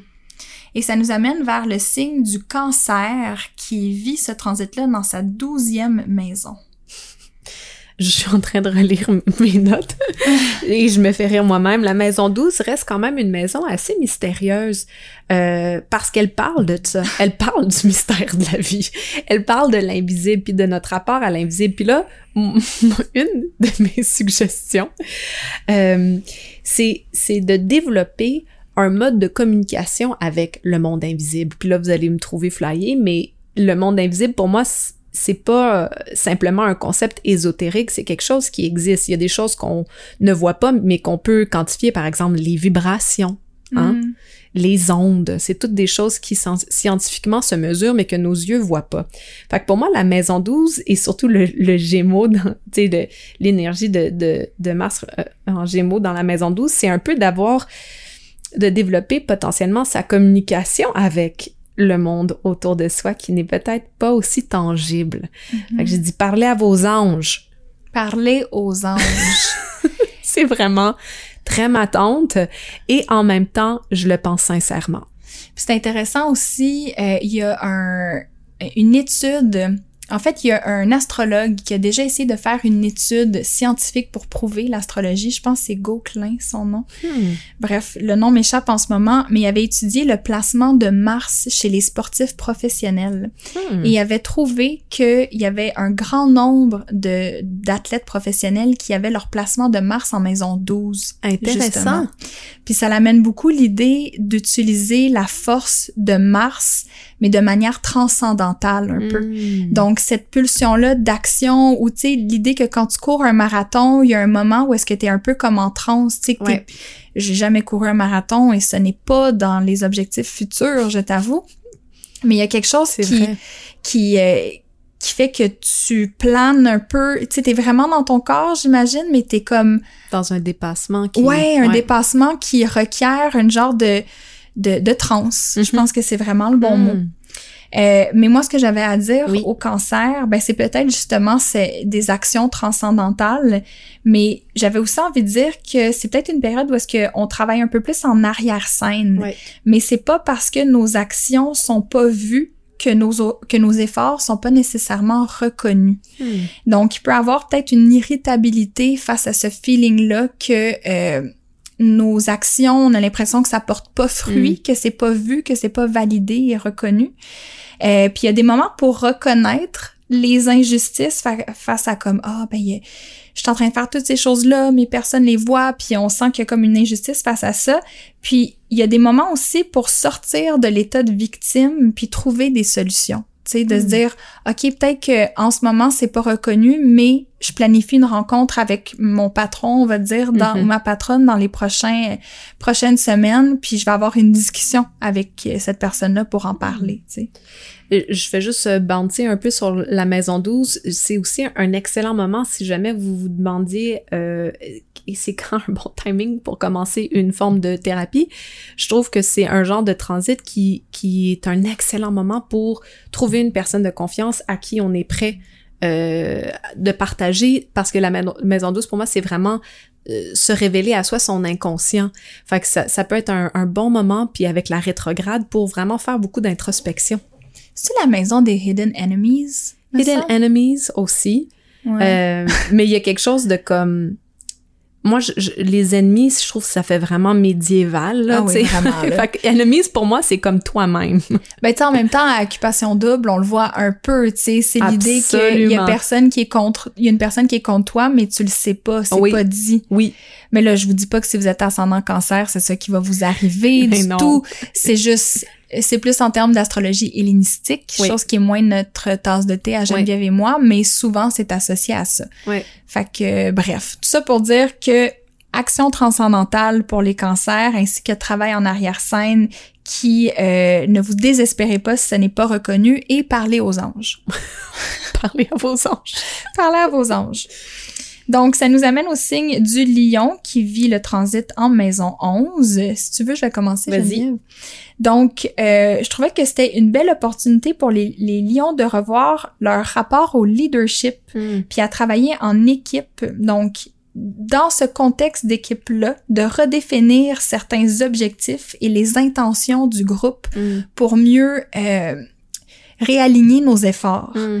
Donc, apprendre à équilibrer nos, trouver l'équilibre, j'ai envie de dire, entre les désirs et entre nos désirs et la motivation des communautés desquelles on fait partie. Hmm. Donc moi je veux ça, mais le groupe veut ça. Hmm. Comment est-ce qu'on se réaligne pour que ça fonctionne, pour qu'il y ait une cohérence? Ouais, j'abonde dans ton sens. Je pense que on a à la fois l'opportunité de d'affiner qu'est-ce qu'on apporte dans un groupe, mais aussi de savoir est-ce que c'est vraiment ça que le groupe veut? Ouais, c'est, de savoir comment est-ce que mes actions peuvent vraiment contribuer au collectif. Fait qu'il y a quand même le principe de l'écoute. Pour moi, pour, pour les lions, c'est comme tends l'oreille à la communauté de laquelle tu fais partie, puis vois si tes actions sont alignées avec les réels besoins. Euh, puis, puis pour moi, la maison 11, c'est aussi connecté un peu à notre, à notre génie euh, intérieur ou à la partie nous qui a des flashs ou des, des, des, vraiment de la nouvelle information. Fait que ça, ça peut être excitant euh, comme transit pour les lions pour comme euh, essayer vraiment de faire les choses différemment ou comme hmm. avoir des stro stroke of genius. Ouais. Excitant pour les lions. Excitant. Maintenant pour les vierges qui vivent leur transit en maison 10. Maison 10, grosse maison aussi, maison angulaire. Euh, qui est associé au milieu du ciel, donc souvent à l'idée d'une mission de vie ou de la carrière. Donc pour les vierges, un super bon moment pour l'ambition et le dévouement. Euh, ce sont les deux mots-clés, je trouve, pour euh, ce signe-là. Donc, ça peut être un transit incroyable si vous gardez le focus puis que vous vous laissez pas déconcentrer par toutes les petites choses qui peuvent subvenir, survenir, pardon, sur le chemin qui mène vers l'objectif final. Surtout sur le point de comment vous voulez contribuer au collectif, qu'est-ce que vous voulez accomplir dans votre vie, puis vraiment vos, vos projets de vie un peu plus à, à long terme.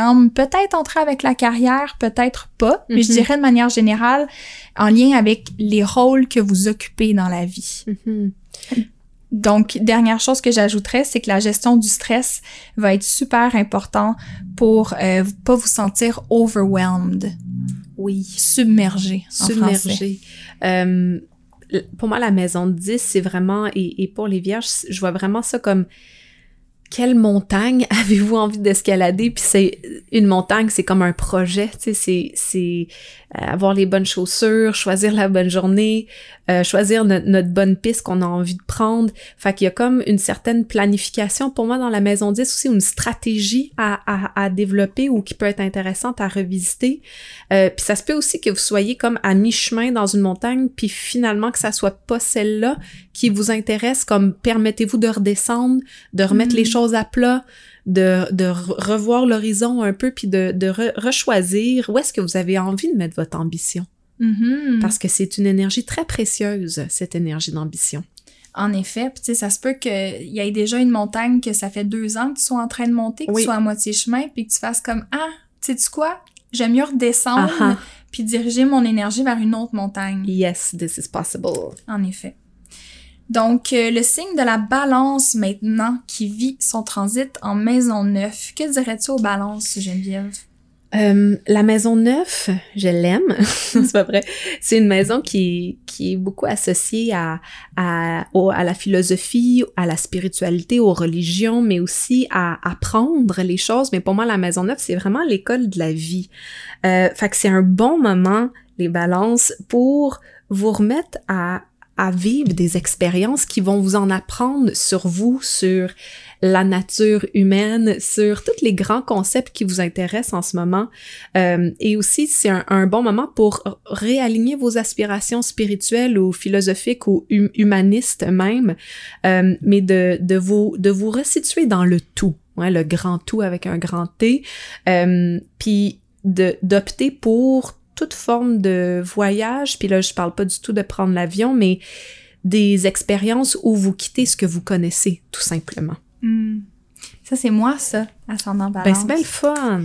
Oui. Moi, j'ai, je trouvais que pour nous autres, les ascendants balance, euh, c'est un beau transit pour allouer du temps à la recherche puis à l'exploration de sujets qui nous animent, hmm. qui tétillent notre passion. Donc, c'est le temps de mettre la main à la pâte pour faire du travail d'investigation puis de rassemblement d'informations avant le dévoilement de la prochaine création. Hmm. Donc, euh, je trouve ça intéressant étant donné que on a semé quelques pépites d'informations, mais Geneviève et moi, on est présentement en train de bâtir un nouveau projet qui va être annoncé à la fin du mois de novembre. Euh, un projet qui sera en fait, euh, qui va démarrer euh, bien qu'il va être annoncé en novembre, les inscriptions vont débuter à ce moment-là, mais ça va commencer seulement en 2023, au printemps, et ça va être une prochaine formation d'astrologie. Et pour moi, cette rétrograde de Mars-là, c'est le moment parfait pour retourner en mode recherche, hmm. rassembler toutes mes informations, euh, puis de, de, de, faire ce que j'aime le plus, en fait, avec mon Mars en Gémeaux, tu sais, justement, d'aller dans ma, dans ma petite caverne pour... Euh, pour faire ce travail-là qui me passionne. Puis le seul petit côté avec ça qui peut être plus difficile, c'est que le cerveau peut facilement être sur overdrive avec euh, avec Mars rétrograde en maison 9. Donc prenez des pauses pour pas entrer dans un cycle d'association qui pourrait mener vers un feeling du 9 d'épée justement, tu sais, mm. ou le, le feeling justement de euh, un peu comme l'espion qui essaye de passer à travers les lignes rouges mm-hmm. pour pas déclencher le système d'alarme là. Des fois il y a juste trop de lignes rouges, tu sais, c'est comme OK, prends des pauses, gère ton temps, puis prends des moments pour aérer ton cerveau, euh, puis de, de, diriger ton énergie ailleurs que sur euh, l'information aussi. Hmm. Et ça nous amène vers ton ascendant à toi, Geneviève, l'ascendant scorpion qui va vivre ce transit-là en maison 8 et qui fait aussi beaucoup de sens avec l'idée de notre nouveau projet. Absolument. Évidemment, je, médite sur, sur ce qui m'attend. Euh, et, comme toi, je, vois vraiment, en fait, moi, je me sens déjà dans, la rétrograde ou, ou en tout cas dans la préparation de cette rétrograde-là parce que la maison 8, c'est beaucoup notre rapport avec euh, les ressources des autres, puis les liens qu'on a avec avec d'autres personnes, des liens forts, des liens d'intimité, euh, pour ouais, pour comme accéder à euh, une nouvelle sorte de relation. Donc moi, je le vois vraiment dans la maison 8. Tu sais, c'est quand même un, un transit qui parle d'information, d'écriture, tout ça. Puis on va être vraiment là-dedans. On va être dans de la, la quête Mhm. d'information. Puis en même temps, pour moi, dans la maison 8, c'est vraiment aussi...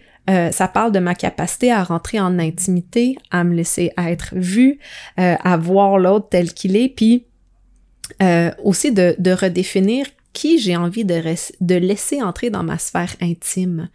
Euh, je, je, je- j'en ai parlé, mais là, je suis vraiment aussi dans une période où euh, je, vais ralentir mes consultations euh, plus astrologiques one-on-one, pas parce que euh, ça me tente pas, mais parce que j'essaie de, de préserver mon énergie. Puis ça, c'est vraiment beaucoup d'intimité auquel j'avais accès en, en parlant des gens de leur carte du ciel euh, pendant une heure et quart. Puis là, je sens vraiment que euh, c'est pas parce que j'en ai plus envie, mais c'est que l'énergie est, est plus là en ce moment que je suis.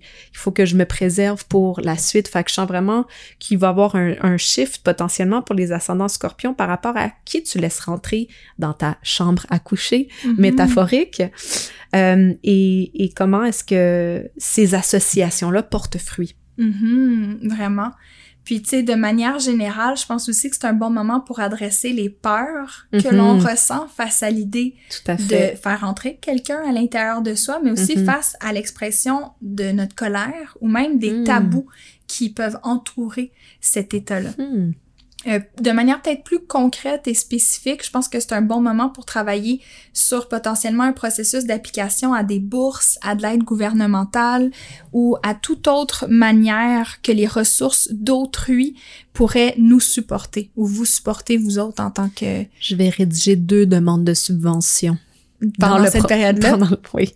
Ben c'est un super bon moment pour ça. Puis y a- merci. il y a le côté demande de subvention, mais aussi le côté que en s'associant ensemble, Mhm. ben on a un projet Ouais. qui euh, financièrement nous joint l'une à l'autre. Absolument.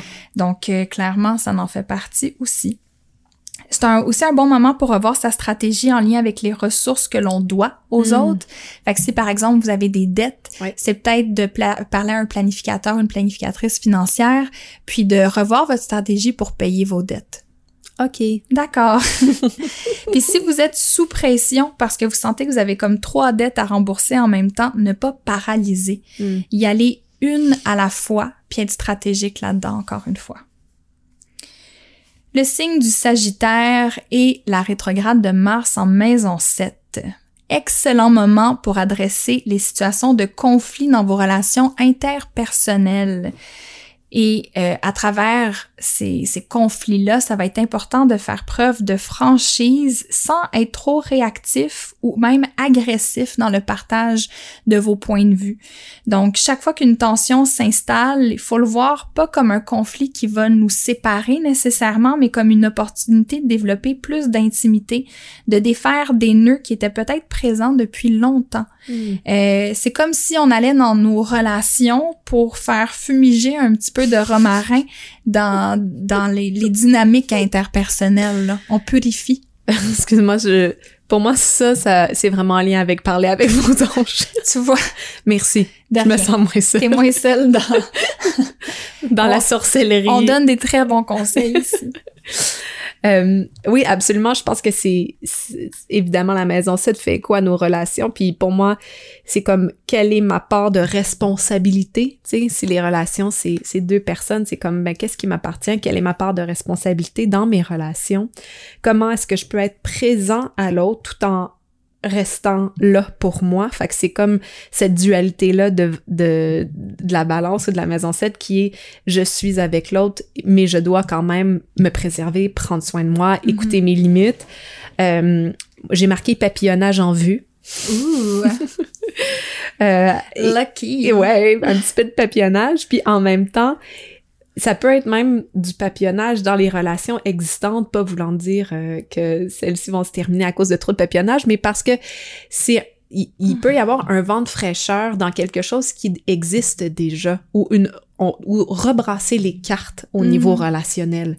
Le Gémeaux pour moi c'est un peu ça, c'est un peu le wild card, c'est comme ok non on on peut peut-être re- euh, rentrer en relation différemment ou rebrasser les cartes un peu au niveau de vos dynamiques relationnelles. Mhm, vraiment. Euh, Puis Ouais. le Capricorne. maison 6. Le Capricorne, les Capricornes, j'ai j'ai une question pour vous. Hmm. Quelle est votre relation à votre routine quotidienne? C'est ma question. En avez-vous une? Parce qu'avec ce transit-là, ça serait... C'est comme le début d'une pub.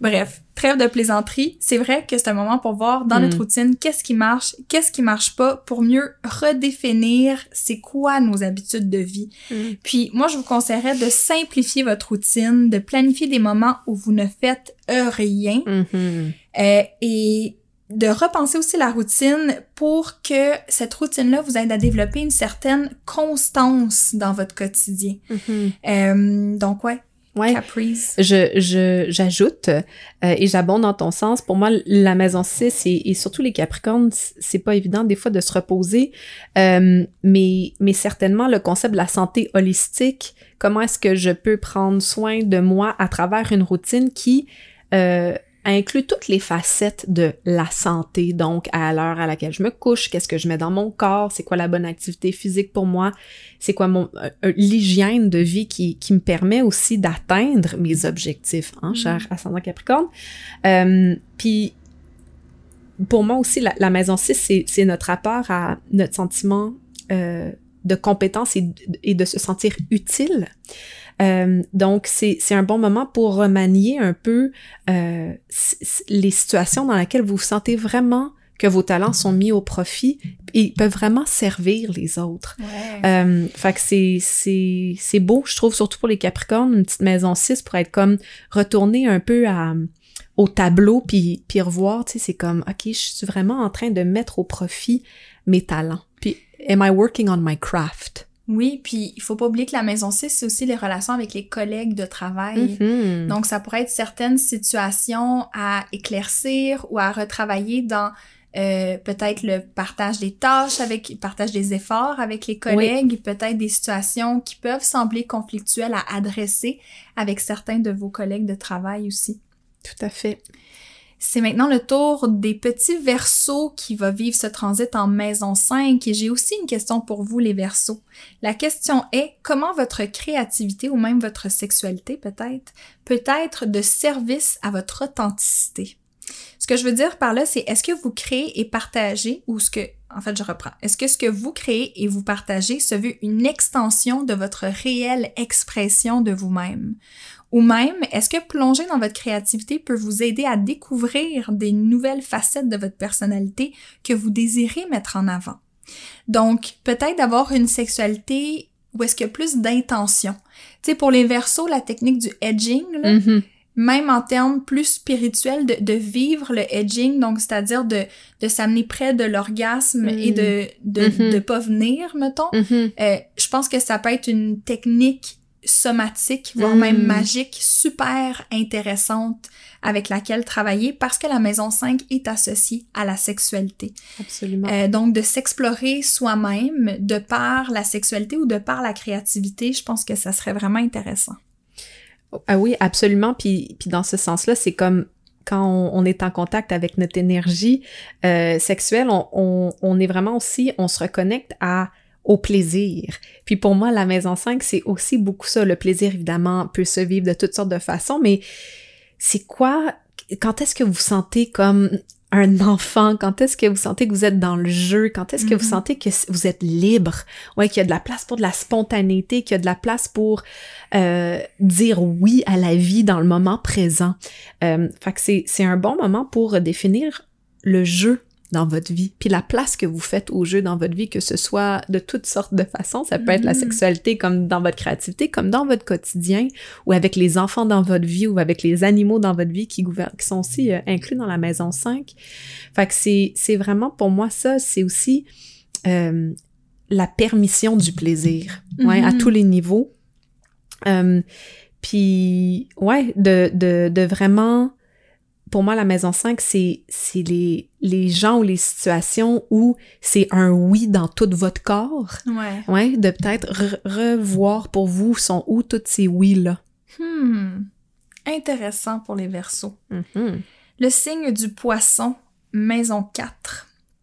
Donc, moi, je voyais beaucoup euh, ce transit-là comme un travail avec l'enfant intérieur, étant donné que la maison 4 nous ramène vers d'où on vient, euh, notre famille, euh, bon, oui, notre famille choisie à certains égards, mais aussi notre provenance, notre famille d'origine. Fait que ça pourrait nous amener à revisiter des expériences ou des conflits face auxquels on porte encore une certaine colère. Tu sais, peut-être qu'il y a des conversations qui doivent avoir lieu avec des membres de sa famille, choisie ou d'origine, puis parfois ces conversations-là sont pas possibles. Tu sais, si c'est de la mm. colère que tu traînes envers, je sais pas moi, ton grand-père qui est décédé, on va mm. dire, euh, ben peut-être que c'est d'y aller par la prière, par le travail des ancêtres, par l'écriture d'une lettre qui sera jamais envoyée. Tu sais, fait que ça revient un peu à ce que tu disais pour, euh, si je me trompe pas, les béliers qui mm-hmm. vivent le transit en maison 3. C'est, mm-hmm. tu sais, c'est une communication qui, euh, qui doit quelque chose qu'on doit exprimer, mais qui n'a pas nécessairement toujours besoin d'être reçu mhm. par l'autre mhm. personne, surtout en maison 4, associée au thème de la famille. Puis je trouve ça intéressant que la rétrograde de Mars débute la veille de Samhain, de l'Halloween qui est une fête qui nous relie beaucoup à nos ancêtres. Hmm. Fait que je pense que pour les ascendants poissons, ça pourrait être super intéressant euh, de voir s'il n'y a pas une certaine colère ou certains, certaines, euh, certaines situations euh, qui ont été créées par des personnes qui sont passées de l'autre côté ou même hmm. dans notre lignée générationnelle, tu sais, de voir sais, euh, justement, est-ce qu'il n'y avait pas, on va dire, de l'alcoolisme qui mm. remonte de génération en génération, puis un message qu'on aimerait passer à ces ancêtres-là de mm. comme, hey, j'aurais donc aimé ça, que tu, que tu gères ça, puis que ça découle pas de génération en génération comme ça a pu se passer. Euh, puis tu sais, c'est pas, euh, encore là, c'est pas de le blâme ou mm-hmm. c'est pas de jouer la victime, mais c'est de reconnaître l'émotion, de, de lui laisser la place pour vivre, de l'exprimer d'une manière qui fait du sens pour nous, pour la transcender.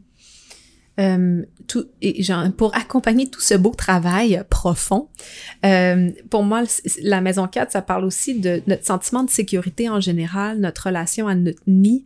Euh, la famille peut être ce nid-là et peut aussi ne pas être ce nid-là. Pour nous, c'est comme un peu, une fois qu'on qu'on vole de nos propres ailes, c'est à nous de le créer. Donc, de se poser des questions par rapport à quand comment on se sent en sécurité, quels sont les éléments de notre nid. J'ai marqué, tu sais, un oiseau qui change ses branches puis le fluffy dans son nid. Là. C'est le mm. temps de un peu euh, remanier euh, peut-être l'architecture de, de, cette, de cet endroit-là parce qu'ultimement, la maison 4, c'est aussi un lieu pour se déposer, pour se reposer, pour se régénérer. Donc, quand on fait un travail intérieur profond, c'est important d'avoir des paramètres euh, autour de nous, un environnement qui nous permet de revenir, de récupérer, de, de digérer, de vraiment être capable de, de faire passer l'expérience. D'intégrer. Ouais, ben l'intégration, voilà le mot que je cherchais. Euh, donc, autant il y a cette opportunité-là de faire un travail au niveau de s'aligner, euh, que je pense que l'outil qui vient avec ça dans la maison 4, c'est d'avoir un lieu physique et euh, psychique où vous sentez vraiment en sécurité. Ouais, c'est est-ce que le lieu dans lequel je suis censée me régénérer, est-ce que c'est un lieu qui me permet vraiment de me déposer ou mm-hmm. c'est juste un autre endroit où est-ce que je disperse mon énergie, Exactement. Puis comment est-ce que je peux un peu euh, euh, boucher les trous de mes fuites d'énergie dans ma maison pour que ça devienne vraiment un espace régénérateur? Tellement bien résumé. Hey, écoute. Donc, ça fait le tour de nos, euh, nos petits horoscopes signe par signe pour la rétrograde de mars. Euh, je vous remercie vraiment beaucoup d'avoir été à l'écoute. Euh, puis merci pour votre patience. Je sais que plusieurs personnes m'ont écrit pour me demander où était la météo astrale. Mais où est-elle? Où est-elle la météo astrale du mois d'octobre? Elle n'existe pas. Celle de novembre n'existera pas non plus. Et j'en sais pas plus pour la suite, je vous avoue. C'est comme un flou un petit peu pour moi. J'ai pas l'intention de mettre un terme au podcast, donc ça va revenir éventuellement, peut-être sur une forme légèrement différente. Je pense que justement, j'ai besoin de, de prendre cette rétrograde-là pour moins disperser mes efforts et euh, réfléchir à dans quelle direction j'ai envie de les aligner pour les prochains, euh, pour les prochains mois. Je vous rappelle que si vous voulez euh, supporter le podcast, la meilleure manière de le faire, c'est de donner 5 étoiles. peu importe ce que vous pensez du podcast, donnez 5 étoiles. Puis vous pouvez marquer un petit commentaire aussi, ça l'aide à la visibilité sur l'algorithme de, de, de l'application de podcast sur les iPhones ou même sur Spotify, euh, ou encore de partager l'épisode dans vos réseaux sociaux, ça l'aide énormément. Euh, puis je voulais aussi mentionner à nouveau, étant donné que je peut-être pas tout le monde qui a écouté la météo astrale, euh, de la météo astrale, l'horoscope pour la balance et le scorpion, mais Geneviève et moi, on travaille sur un gros projet en ce moment qui est une première formation d'astrologie euh, dont les détails seront annoncés au mois de novembre prochain, donc autour de la nouvelle lune en Sagittaire. Euh, puis pour le moment, on vous en dit pas plus, mais sachez que c'est probablement pas ce que vous pensez. Ouais. C'est encore mieux. Ouais, c'est comme ça reste mystérieux. Ça reste mystérieux, puis on a hâte de vous en dire plus. euh, puis d'ici là, ben on reste en contact sur les réseaux sociaux. Euh, ça nous a fait plaisir d'être avec vous pour parler de ce long transit là qui est de Mars en Gémeaux et de sa rétrograde et on se retrouve très bientôt. À bientôt.